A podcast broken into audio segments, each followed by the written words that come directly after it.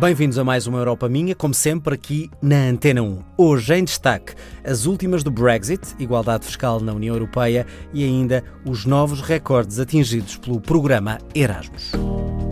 Europa Minha. My Europe. Mon Europe. Depois da votação no Parlamento Britânico, a Primeira-Ministra Theresa May vai tentar renegociar o acordo do Brexit com Bruxelas. O Presidente da Comissão já disse que não há espaço para renegociações. Jean-Claude Juncker afirma que um Brexit sem acordo é agora cada vez mais provável. Adília Godinho. Entre cumprimentos e sorrisos, o ambiente parecia descontraído no início da sessão plenária no Parlamento Europeu. Mas o tom dos discursos foi frio e grave. Jean-Claude Juncker, o presidente da Comissão Europeia, não poderia ser mais claro. No acordo de saída não se muda nem uma vírgula. The withdrawal agreement remains the best and only deal possible. O acordo de saída continua a ser o melhor e o único acordo possível. A União Europeia disse-o em novembro, dissemos-lo em dezembro, dissemos-lo depois do primeiro voto significativo de janeiro na Câmara dos Comuns. O acordo de saída não será renegociado.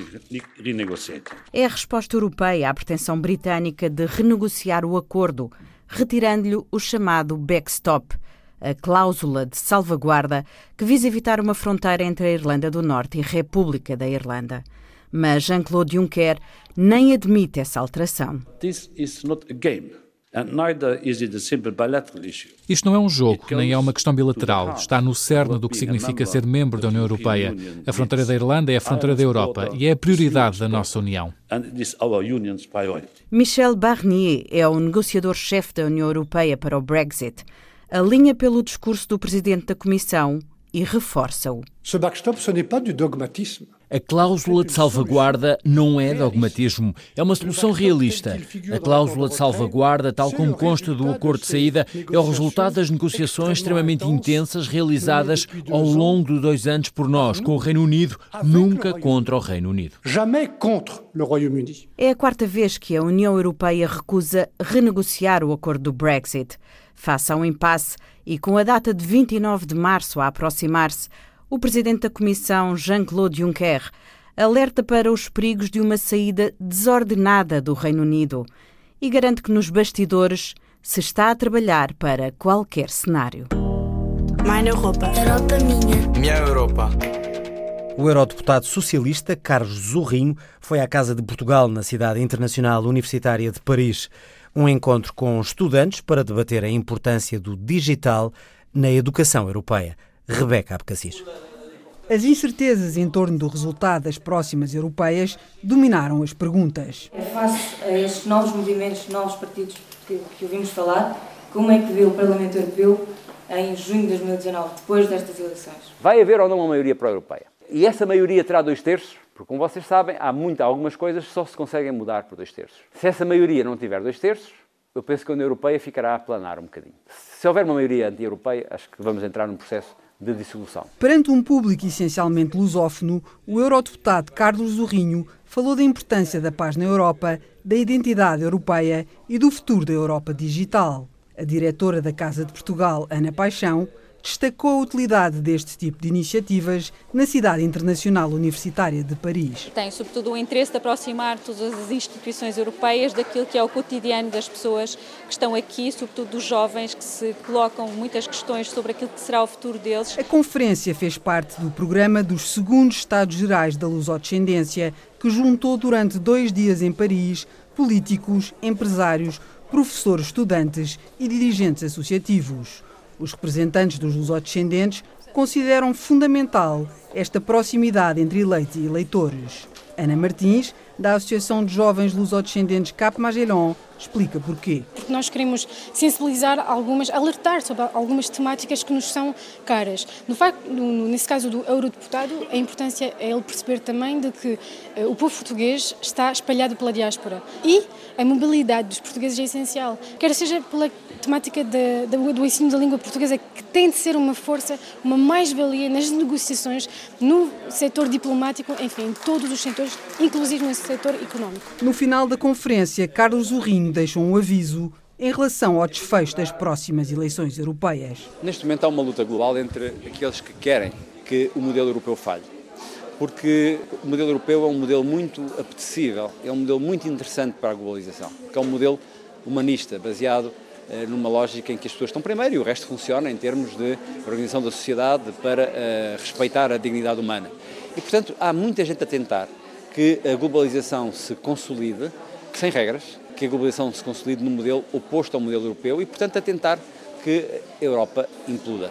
O ciclo de conferências sobre o futuro da Europa é uma parceria do programa Europa Minha e da Casa de Portugal André de Gouveia em Paris. Europa Minha. Minha Europa. Europa Minha. O Erasmus voltou a bater recordes. Em 2017 apoiou 800 mil pessoas com um investimento de 2,6 mil milhões de euros. Este foi um valor nunca antes atingido por este programa de intercâmbio de estudantes, professores e voluntários dentro da União Europeia. A Daniela Ferreira Pinto foi conhecer a importância do programa na vida daqueles que nele participam. Começa um novo semestre e milhares de Erasmus partem de mochila às costas. Só a Portugal chegaram 21 mil estudantes em 2017, mas a viagem não seria possível sem a ajuda da União Europeia.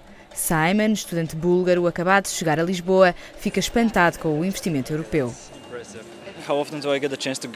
Que hipótese teria eu de ir estudar para algum lugar e ter alguém a ajudar-me com as despesas? É muito bom. Se não tivesse conseguido isto, nunca teria tido esta experiência. E até agora, este é o meu primeiro dia na universidade, tem sido ótimo. Pedro fez intercâmbio no Reino Unido. Saber que tem o apoio financeiro, neste caso, da União Europeia, acaba por ser algo que pesa também na, na decisão. O Jen é um britânico que estuda na Holanda e esperou até ao mestrado para começar a aventura em Portugal. Sou estudante de mestrado, estou quase a terminar. Já fiz também a minha tese, mas queria mesmo ter a experiência Erasmus, viajar e conhecer novas pessoas. Portanto, sim, esperei até ao final dos meus estudos e estou muito feliz por ter tido esta oportunidade. Sair de casa e descobrir um país estrangeiro não é fácil para todos. Cíntia, luso-descendente, escolheu Lisboa como destino por ser um lugar familiar. Eu estou a viver na França, mas sou portuguesa e os meus pais também ficam muito mais descansados de eu vir para Portugal do que ir para outro país mais longe. O Erasmus não é só para estudantes, é também para voluntariado, estágios, investigação. E o professor da nova SBE, Luís Martínez, que desenvolveu um projeto Erasmus em Praga, explica como pode ser agregador. Pode ser usado também como uma forma de intercâmbio a nível de experiência de ensino para dizer que o espaço europeu de ensino existe e é uma forma de agregar e não de separar. A motivação para fazer Erasmus é muitas vezes a curiosidade. Diogo foi para a Bulgária à procura de algo diferente. Deu para sair da zona de conforto conheci o Simon e pronto, e eu por acaso já sabia que ele, que ele vinha para cá e agora dá para introduzir um bocadinho melhor o país e explicar como é que são as coisas. Para Simon, a expectativa é outra. Primeiro que tudo, aprender coisas novas, conhecer novas pessoas, aproveitar o meu tempo aqui e tentar o surf. Try surfing. Minha Europa. Europa minha. Minha Europa. Foi aprovado pelo Parlamento Europeu o relatório sobre igualdade entre mulheres e homens nas políticas fiscais. A eurodeputada do Bloco de Esquerda, Marisa Matias, foi relatora e coautora deste documento. Faz agora mais uma visita guiada pelo Parlamento Europeu com a correspondente da Antena 1, Andréa Neves. Ainda precisamos destes relatórios nesta Europa.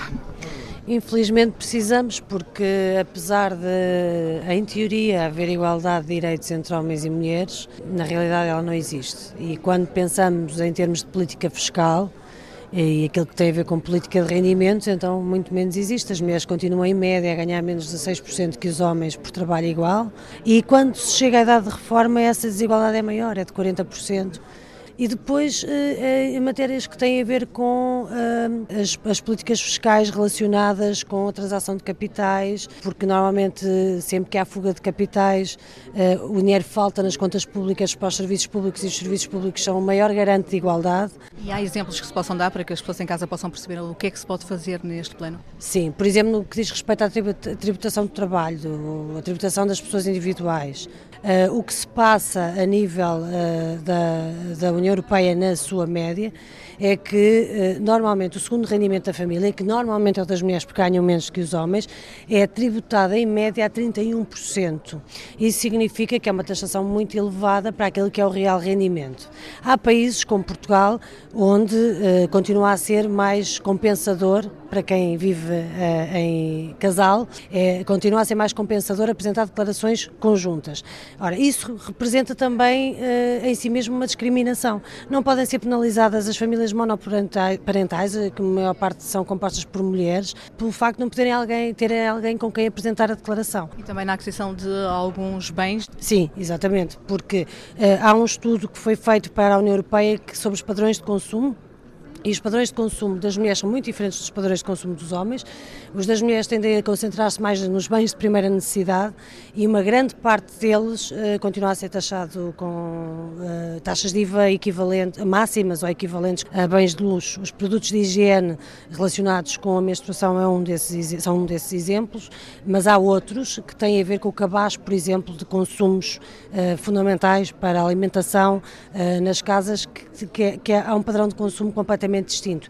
E aí, mais uma vez, o que nós procuramos é que aqueles que têm a ver com a primeira necessidade que sejam eh, taxados com a taxa mínima, mais baixa dos países, ou em alguns casos mesmo não serem taxados, terem uma taxa de 0%, porque são, são bens que, são, sem os quais não dá para viver e que, que há necessidade de recorrer a eles. E quando é que essa realidade pode estar em prática nos Estados? Um, é quando os Estados quiserem, na realidade, porque é uma recomendação, uh, as políticas fiscais são matéria de, de soberania nacional, não há nada no relatório que não possa ser implementado já a partir de hoje. O que é preciso é que haja vontade política e isso não, não me parece que seja ainda o caso. Europa minha. Minun Europa. Foi tomada uma decisão histórica esta semana no Parlamento Europeu. Uma larga maioria de eurodeputados, 439, reconheceram Juan Guaidó como o novo presidente interino da Venezuela.